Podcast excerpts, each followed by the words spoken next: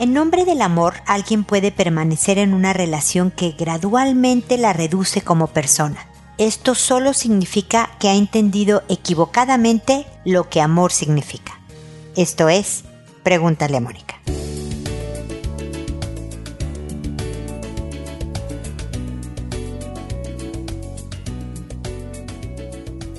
Bienvenidos amigos una vez más a Pregúntale a Mónica. Soy Mónica Bulnes de Lara. Como siempre, feliz de encontrarme con ustedes en este espacio que me encanta tener con ustedes. La verdad es que eh, ya tenemos más de 14 años trabajando en recabar información, en proponer información, en ser una herramienta, ojalá, de ayuda para construirnos, entre todos, yo incluida, una vida mejor.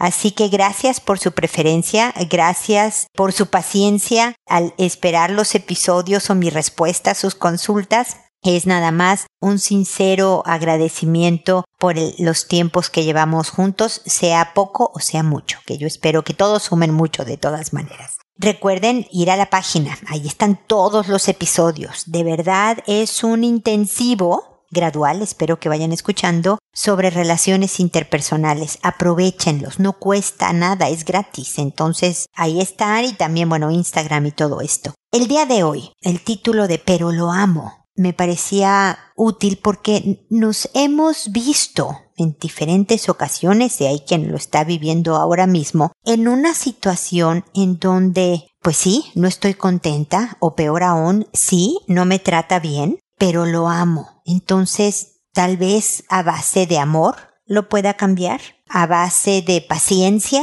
lo pueda cambiar. O ¿qué voy a hacer sin este amor en mi vida y por lo tanto me sigo quedando? Lo he dicho en diferentes ocasiones, el, el amor no es suficiente. Es un ingrediente indispensable, sí, para que una relación sea buena. Desde luego se deben de querer los dos, pero hay otros factores que influyen e impactan la, nuestra decisión de quedarnos o no en una relación de pareja. Y si nos vemos forzadas, porque si tú lo amas, te vas a ver obligada a terminarlo, no era porque tú querías, y vas a sufrir un duelo, vas a vivir una pérdida, vas a sentir que el piso se te movió y a lo mejor extrañes pues el cierto sostén que esta persona te daba. Pero realmente vas a poder construir una relación más sana contigo misma si no te quedas cuando hay motivos para no quedarse. Porque desde luego hay razones bien evidentes cuando hay golpes físicos, cuando hay una adicción poderosísima que lo va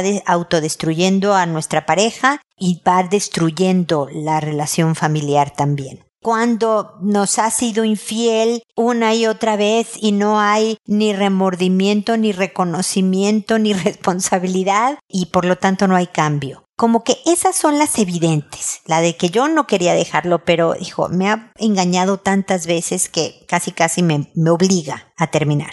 O yo lo amo y yo no quería que nuestra relación terminara, pero me golpeaba, me amenazaba, me... Pero también hay golpes psicológicos que son tan o más fuertes en ocasiones que la violencia física, en donde alguien te va disminuyendo como persona, en donde sistemáticamente, es decir, con constancia y de manera permanente, hay una estrategia por los problemas que tu pareja pueda tener para reducirte, para hacerte sentir mal, para culparte, para me explico, para que seas a lo mejor más controlable o desquitar sus frustraciones o sus traumas por las razones que tú quieras.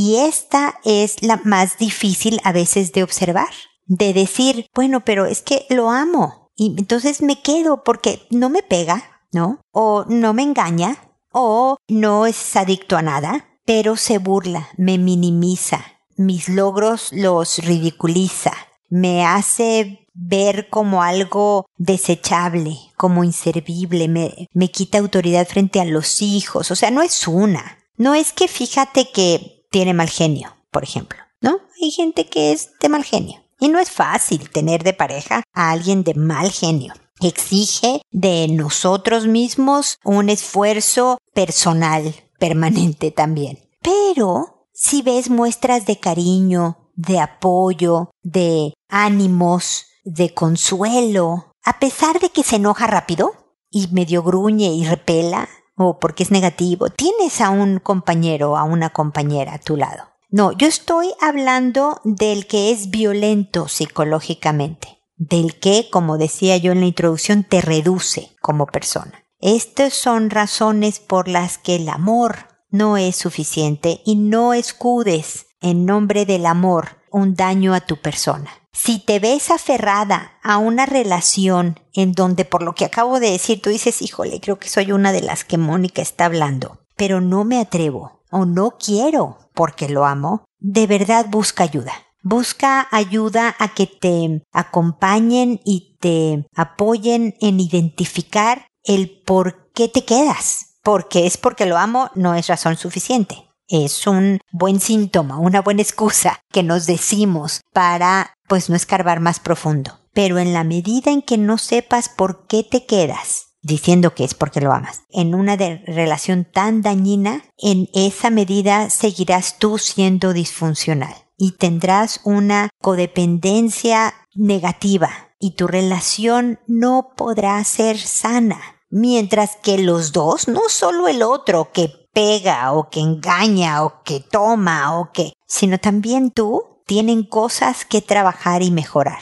Así que fuerza, así que ánimo y ten el valor de ver por ti y por los tuyos también si hay hijos que de alguna manera están atestiguando una relación que no le hace bien a nadie. Ya saben que me pueden escribir con casos de este tipo para darles mis comentarios a través del www.preguntaleamónica.com en el botón rojo de envíame tu pregunta.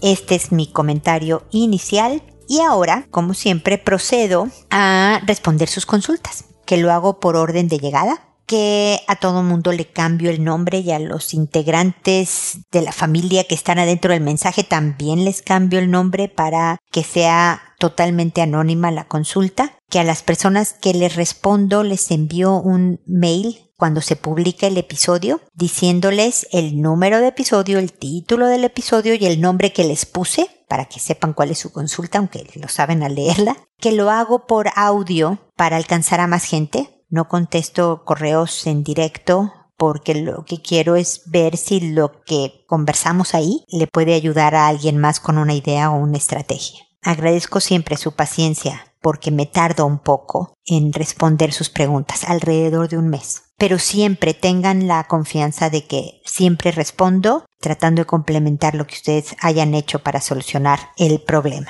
Y entonces el día de hoy empezamos con Noelia, que me dice, Necesito un consejo si me lo pudiera dar. Actualmente vivo con mi pareja. Ya hace cinco años que vivo con él y somos totalmente diferentes. Tiene un carácter muy fuerte cuando se enoja o le parece mal algo. Simplemente responde mal y al final no logro decirle nada porque se me aprieta el pecho y termino llorando. Siempre es así. No logro responderle cuando hay una pelea. Solo me corren las lágrimas y me encierro en mí misma. No sé si esto está bien o no. Él me dice que le gustaría que le respondiera ante la situación, pero no puedo. Al final me siento vulnerable ante una discusión con él y la evito. No sé en qué estoy mal, no tengo carácter para pelear con él. Me cohibo y al final solo quiero escapar, pero solo ese problema tengo con él, nuestros caracteres. Si me pudiera dar algún consejo, se lo agradecería.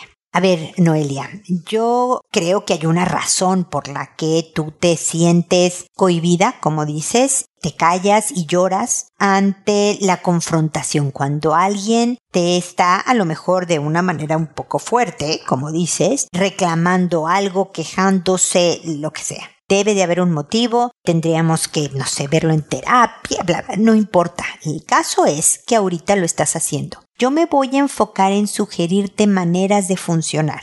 Sería bueno que tú trataras de explorar de dónde viene esto. ¿Desde cuándo tú te sientes cohibida ante a lo mejor lo que tú percibes, tu cerebro percibe como una figura de autoridad, como una figura fuerte, o sea, ¿qué representa tu pareja? ¿A quién representa tu pareja? Y donde tú te revives como si fueras una niña chiquita asustada y que llora. O sea, para que te conozcas más, aprendas de ti y a lo mejor encuentres otras maneras de manejar la situación. Pero mientras tanto, como tú y yo no estamos en terapia y, me estás escribiendo con algún consejo, preguntándome algún consejo, se me ocurre algo que yo viví con una pareja, en donde pasaba exactamente lo mismo. Se peleaban y ella, de hecho, me vino a ver porque quería que le ayudara a ya no llorar, porque ella lloraba y entonces ya no podía hablar nada. Y es difícil que yo pueda ayudarle a alguien a no llorar.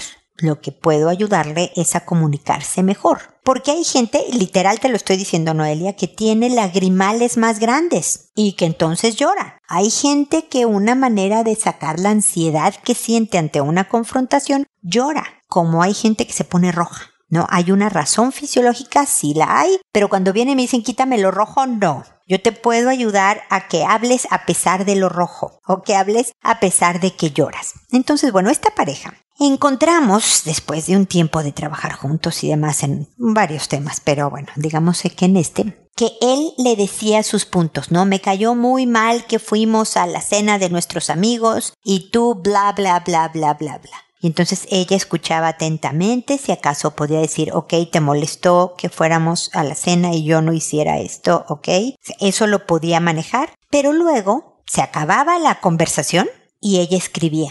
Y escribía lo que pensaba, lo que le molestaba. Tenía por escrito mucho más posibilidad y, más capacidad de expresar sus sentimientos, de establecer límites, de, ¿no? Y le entregaba a su pareja la nota y él la leía, pero podía ser al día siguiente, ¿eh? no creas que en una tarde porque toma tiempo, ¿no? Entonces después él la leía y le contestaba, o sea, entiendo lo que me estás diciendo aquí, que bla, bla, bla, bla, bla, pero yo... Eh, eh", y ella escuchaba y se iba y escribía.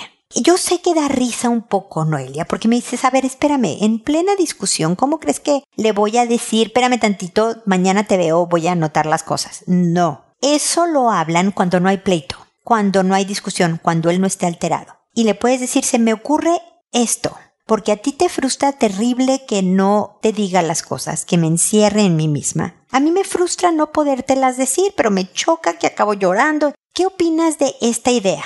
Ya sé que es medio de risa, ya sé que es ridícula, pero hay que intentar lo que nos funcione. Algo que yo he aprendido con las relaciones de pareja, Noelia, es eso que si a una pareja algo les funciona, no importa que el mundo opine que qué raros son, háganlo. Porque si por el resto de las cosas tú estás contenta en tu relación, esta, que no es menor, las discusiones, es importante encontrar una metodología. Y a lo mejor, pues no, no vas y escribes, pero encuentras que mandándole un audio, no sé, o sea, hagan una variante de lo que te estoy proponiendo. Pero no quiere decir o sea, a lo mejor si, no sé, vas a terapia y descubres la razón por la que lloras y entonces también en terapia puedes aprender estrategias para controlar o retener más las lágrimas y poder expresarte mejor y va a ser muy bueno. Si algún día tú llegas a hablar con tu pareja en momentos de diferencias, de confrontación, perfecto. Pero como podría pasar dos años para eso, tú necesitas poder discutir hoy. No hoy quiero, pero ya sabes a lo que me refiero, ¿no? Tú necesitas pues resolver las cosas hoy, porque en la medida en que tú te encierras, lloras y no dices, también cedes terreno. Dejas que, porque tú no quieres discutir, sea él el que defina la conclusión de la situación. Y eso tampoco es bueno para la pareja para ti, para él, para los dos. Entonces, esta es mi, mi sugerencia. Noelia, cuéntame qué opinas. ¿Se vale que me escribas de regreso y me digas, Mónica, es lo más ridículo que he oído en mi vida? Por favor, dame otra idea, que encantada de la vida te la propondré. Pero creo que tal vez les pueda funcionar, por eso te la viento, para que tú la trates, la analices, se la comentes a él, pero nuevamente cuando no esté pasando nada, y practíquenla una vez. O sea, traten por lo menos, pruébenla. Nada se pierde. Si no sirvió y tú acabas llorando y encerrada en ti misma y no, ah, ok, pero denle una corrida para ver qué tal que funciona, Noelia, ¿ok? Así que espero tu correo de regreso en donde me das conclusiones o comentarios o quejas, ¿se vale? Y espero que sigamos en contacto. Luego está Olivia, que me dice, hola, me gustaría que me ayudara. Tengo un hijo de 5 años y hace unos días me di cuenta que una prima de él de 9 años estaba jugando al papá y a la mamá y le estaba tocando sus partes íntimas y le decía a él que se las tocara a ella. Ahora no sé cómo hablarle a él sobre esto porque vivimos todos juntos. Ya uno no se mantiene tranquilo. ¿Me puedes orientar? Gracias, me siento mal, me siento triste, impotente sin saber qué hacer. Me imagino, Olivia, esto siempre es algo incómodo y causa dudas sobre cómo manejarlo. Entonces, tienes que hablar con la prima, no solo con tu hijo. No, tienes que hablar con la prima y los papás de la prima, porque los papás son los principales responsables de educar a su hija en sexualidad, tienen que investigar de dónde está agarrando estas ideas, bla, bla, bla. Y la prima, tu sobrina, debe de saber que tú estás enterada porque eso también frena nuevas intenciones. ¿Me explico? La prima está empezando la, la pubertad. Puede haber diferentes motivos hormonales o de ver videos o por los que lo esté haciendo y son los papás los que deben de tomar cartas en el asunto. Pero tú como mamá y protectora y cuidadora de tu hijo le puedes decir lo vas a ver con tus papás, pero en mi casa no debe de volver a suceder, bajo ninguna circunstancia, además de que los voy a tener mucho más supervisados, también se van a reducir las visitas, o sea, lo que tengas que hacer, ah, me dices que viven todos juntos, o sea que no se van a reducir las visitas, ¿no? Pero va a haber como mayor supervisión. ¿No? Y a tu hijo le debes de enseñar a avisar, hablar de que eso, me imagino que ya lo hiciste, ¿no? No se hace, ni te tocan ni tú tocas, hijito, ni te enseñan ni tú enseñas. Y cuando me avises, vas a haber hecho muy bien. ¿No? O sea, la denuncia es bien importante. El no dejar pasar que algo no debe de hacerse. Porque tu prima también necesita que le ayuden a que aprenda a que eso no se hace. O sea, no le vas a decir eh, a tu prima la van a castigar y entonces, porque entonces no avisan los niños muchas veces por cuidar al familiar, al amigo, al compañero de escuela, lo que sea. Entonces le puedes decir, no, no te, o sea, también es para ayudarle a tu prima. El que tú me avises que ella intentó nuevamente hacer algo es para ayudarle a ella a que aprenda a respetar su cuerpo y el tuyo y el de otros niños. Y si te ve tranquila y como de buenas, ¿no? Hablándole, aunque estés totalmente incómoda de este tema tu hijo, él va a saber que eres un lugar seguro al cual acudir cuando vuelvan a pasar estas cosas, ¿ok? Pero yo creo que aquí hay que involucrar a todos los adultos para que todos estén al pendiente de la supervisión. ¿No? Y tú no puedes estar en todo lugar a toda hora, Olivia, por lo que es bien importante el que te apoyes con los demás adultos que vivan juntos, pero además que los papás de esta sobrinita también asuman la responsabilidad de cuidar y apoyar, que sé que lo quieren hacer, a su propia hija en temas de desarrollo sexual. ¿Ok? Espero que mis comentarios te sirvan y que sigamos en contacto. Palma, por otro lado, me dice, hola, buen día. Mi novio no vive conmigo y es muy celoso, demasiado, y tiene problemas de ánimo, creo. A veces está bien y a veces mal. Ya no sé cómo tratarlo, solo hablamos por WhatsApp. Está muy inquieto y quiere verme, pero no quiero salir por la cuarentena y el virus. Tengo dos hijas que no son de él. Dígame qué puedo hacer para que se tranquilice y sepa que estoy bien, que no lo engaño y que se aguante la cuarentena y no salga de casa. Tiene problemas de adicción aparte de marihuana. Gracias, espero respuestas. Adiós, saludos cordiales. A ver, mi querida Palma, creo que lo primero que te tengo que decir es que tú no puedes hacer que tu novio entienda nada.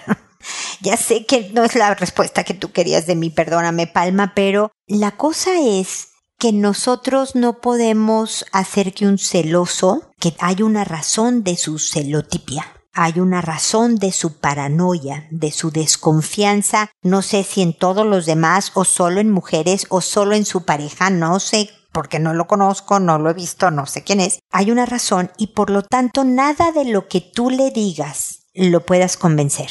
He trabajado con parejas en donde uno de los dos tiene este perfil ¿no? Y nada más estoy hablando de los celos. No estoy hablando de su inestabilidad emocional que me mencionas, de sus adicciones, de nada de eso, ¿no? Nada más estoy hablando de los celos. He trabajado con parejas en donde uno de los dos son celosos. E incluso cuando estaban en la misma casa, ¿no? Era también unos novios que ella se quedaba unos días en la casa de él, de repente. Y incluso cuando ella se quedaba en la casa de él, él no estaba tranquilo porque le decía que si se metía al baño con su celular, seguramente estás hablando con los otros hombres de tu vida eh, en el celular cuando vas al baño, ¿no? Y si ella dejaba el celular solo, pero él iba al baño, eh, seguramente cuando yo no estaba presente tú te comunicaste, pero te llevaste mi celular, pero seguramente con el celular de tu hija. O sea, el problema no eres tú, Palma. Porque evidentemente tú me dices, yo no lo engaño. Los celos no los provocas tú. Él tiene un, no uno, al parecer varios problemas. Y tú estás tratando con diferentes conductas de hacer que él se maneje mejor. Y este es un tema personal. Es primero, imagínate que es bien difícil porque te he trabajado con paranoides, con gente que tiene delirios de persecución o tienen celotipia o tienen... Y es bien difícil que reconozcan que ellos son el problema, ¿no? Porque claro que no, Mónica. Yo soy celoso porque ella me engaña porque ella hizo esto. Y me pueden dar fechas y horarios en donde era claro que ella estaba coqueteando con otro, por ejemplo. Y me pasaba, por ejemplo, con esta pareja, que estaban en una reunión familiar y el hombre estaba seguro de que ella estaba coqueteando con un invitado y él le preguntaba a sus hijos adultos y así, de que viste cómo ella y nadie había visto nada porque él interpreta ciertas conductas de esa manera. Y tú no tienes ese control, mi querida Palma. Pero lo que sí tienes, y, tienes control, y tienes responsabilidad, es con estas dos hijas. Y el ponerlas en peligro. Imagínate, ahorita hablando de cuarentena y virus. Imagínate que para tranquilizarlo tú lo vas a ver sola, porque no vas a llevar a tus hijas, suponte. Y te enfermas. ¿Y qué van a hacer tus hijas? Sí, bueno, las puede cuidar tu mamá o tu hermana o tu vecina o... Pero corres el peligro de que sea algo complicado. O pueden tus hijas también el ver pues mira, afortunadamente no fue complicado, pero mi mamá se enfermó porque fue a ver al novio, a este novio inestable y celoso y drogadicto. O sea, viste el título de este episodio, Palma, pero lo amo. Yo lo sé. Qué bueno que tu novio no vive contigo. Seguramente él también te quiere, Palma. Y seguramente es un buen hombre, pero no creo que puedan funcionar juntos. Tú como persona, incluso si no tuvieras hijas, el estar siempre tensa tratando de decir o hacer lo correcto para que él no sospeche algo que no existe o para que su estabilidad emocional no se altere o para que tú no tengas que lidiar con las que sean sus adicciones y tratar de lidiar con él cuando está drogado, es una vida muy tensa, muy desgastada. Yo sé que tú me pedías el qué hago para que se tranquilice. Yo lo que quiero es que tú estés tranquila, Palma, no, no él. O sea, bueno, también espero que él se tranquilice, pero como tú eres la que me escribe, tú busca tu bienestar y de verdad lee tu mensaje que me enviaste para que si una de tus hijas, tú ponte, no sé cuántos años tengan tus pequeñitas, pero suponte que dentro de unos años tu hija anda con alguien como tu novio y tú lees esta carta que me escriba tu hija. ¿No crees que tú le dirías, hijita, qué haces con él? ¿Te mereces algo mejor? ¿Mejor trato? Más tranquilidad en tu vida? Entonces aplica los consejos que le darías a tu hija, mi querida Palma. Cuídate, por favor cuídate y por favor vuélveme a escribir para acompañarte a lo mejor en este proceso de terminar con un novio que quieres, pero que por como está en este momento no está en las mejores condiciones para ser novio de nadie. Él debe de estar primero muy bien, si me oyeras más episodios, vete para atrás, muchos episodios, este es el 1081, imagínate, ¿no? Ponte a oír mis episodios para que vayas viendo cómo pienso. A lo mejor no estás de acuerdo y me dejas de oír, pero vas a ver que siempre digo que para escoger bien a una pareja, primero tienes que estar bien tú y tener una buena vida social y tener un pasatiempo y cuidar un poco la salud física haciendo algo de ejercicio, si no es que mucho ejercicio, comiendo cada vez mejor y chequeos médicos y trabajando, o sea, como que todas las áreas de tu vida las estás llevando muy bien. Y una vez que te encanta tu vida y casi casi sientes que no necesitas tener a nadie a tu lado porque eres muy feliz, ese es el mejor momento para tener a alguien a tu lado. ¿Me explico? Porque no te aferras a una relación que podría ser disfuncional como la que tienes ahora. Entonces, Palma, suerte, fuerza y escríbeme otra vez para que pasemos juntas estos momentos difíciles de pandemia, de cuarentena y más la posible, ojalá, terminación de un novio que requiere de un tiempo personal para él también estar bien. Y el tuyo, por supuesto, es fundamental. ¿Ok? Seguimos en contacto. Quique, por otro lado, me dice, Hola Mónica, mi hija de tres años me contó que el hermano de doce le dio un beso en la boca con la boca abierta, casi todo con gestos, y hablando a medias, porque todavía no sabe relatar ni hablar bien. También con gestos que frotó sus partes con él, y se frota la vagina como contándome que él se autotocó. Él a esto contesta que no fue así, que le mordió la mejilla jugando como acostumbra y que en ningún momento la besó en la boca ni mucho menos se tocó. No sé cómo actuar ante esto. Mira, aquí que sé que ya pasó tiempo, porque como dije al principio del programa me tardo en responder y lo lamento, porque yo sé que muchas veces ustedes quieren una respuesta inmediata, pero mi trabajo, mi familia no me permite tener tantas horas en el día para hacerlo. Me imagino que habrás hablado con tu hijo de alguna manera y con tu hija. Lo primero es decirte que hay que felicitar mucho a tu hija, aunque sea tiempo después, ¿eh? Que cuando denuncia cosas, algo le molestó a la pequeñita que vino y te contó, ¿no? Con gestos y con, ¿no? Adivínalo con mímica, pero te explicó pasó esto, que ella de alguna manera impresionantemente clara percibió que no estaba bien. Y a eso hay que reforzarlo. Como decía hace unas consultas, la denuncia es fundamental. También te tengo que decir que a los tres años los niños no mienten la mentira llega un poco más años adelante, ¿no? Seis, siete, ocho años por ahí, dependiendo del niño, de la personalidad, de la madurez, de muchas cosas, el niño por ahí empieza a mentir. Lo que antes digan de, ay papá, fíjate que hoy en la mañana volé, porque soy una superhéroe, no lo va a decir así tu hijita porque solo tiene tres años, eso es fantasía y creatividad, eso no son mentiras. Hay que distinguir. Entonces, es muy poco probable que la pequeñita inventara toda esa historia de los besos o las tocaciones o las frotadas de su imaginación y creatividad.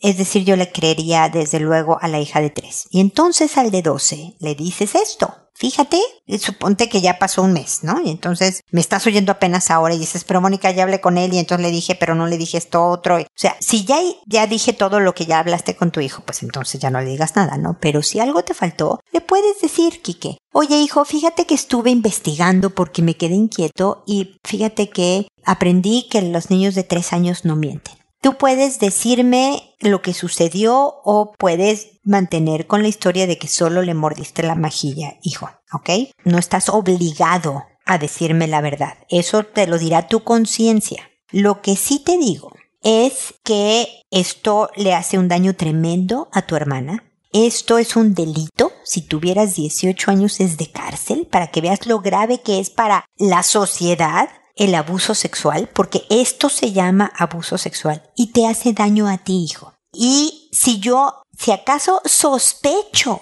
que vuelva a suceder, estas van a ser las consecuencias. Y le hablas claramente de los castigos que va a tener, que no sean físicos, nunca golpes, nunca agresiones, pero sí eliminar privilegios de su vida porque no muestras autocontrol, hijo. Es normal a los 12 tener curiosidad, tener impulsos, masturbarse.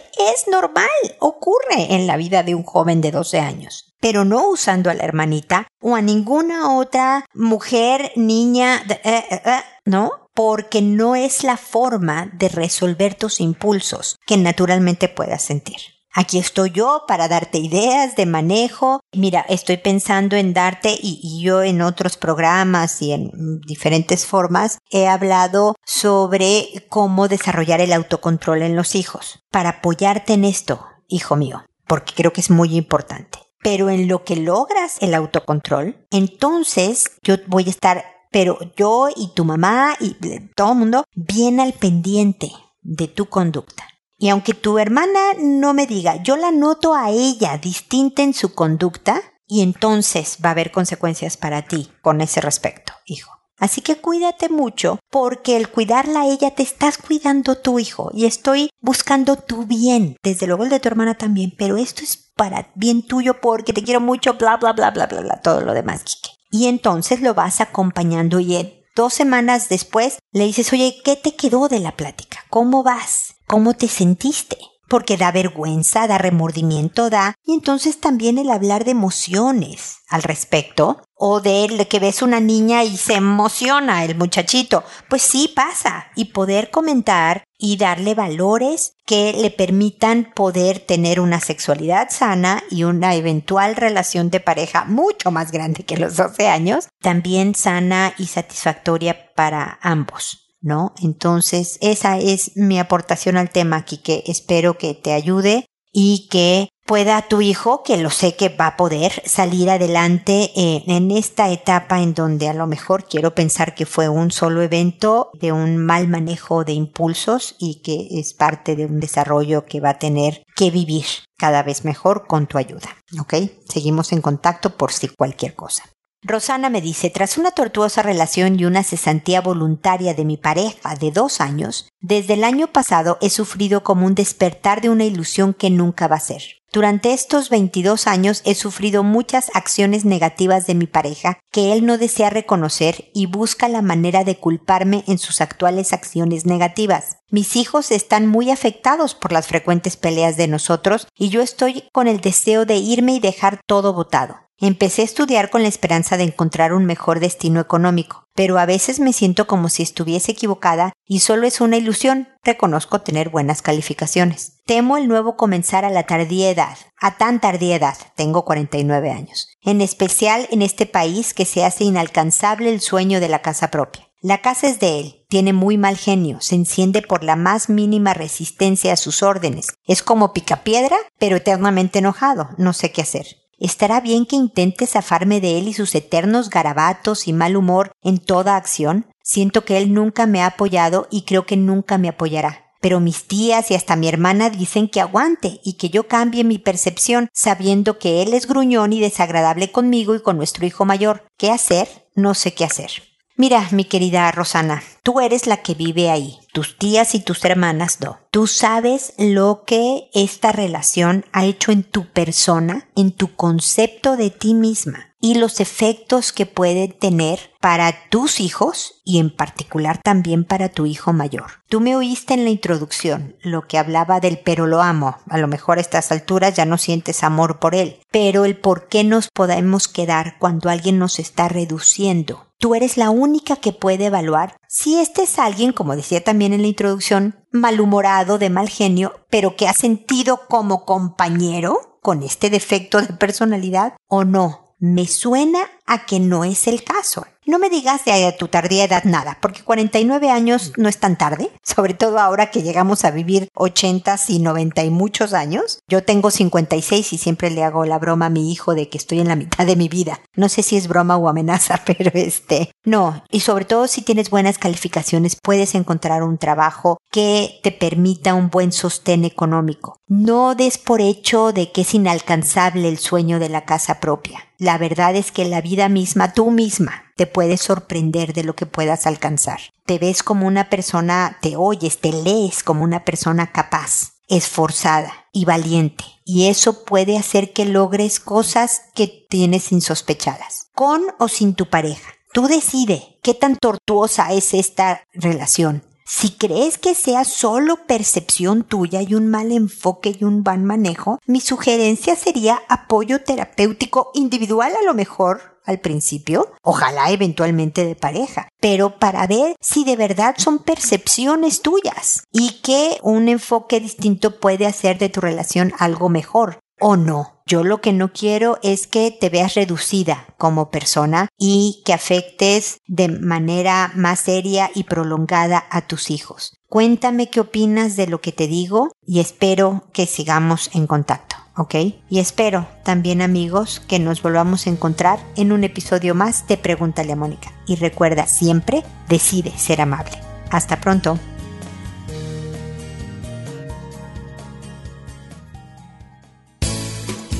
¿Problemas en tus relaciones? No te preocupes, manda tu caso, juntos encontraremos la solución. www.preguntaleamónica.com Recuerda que tu familia es lo más importante.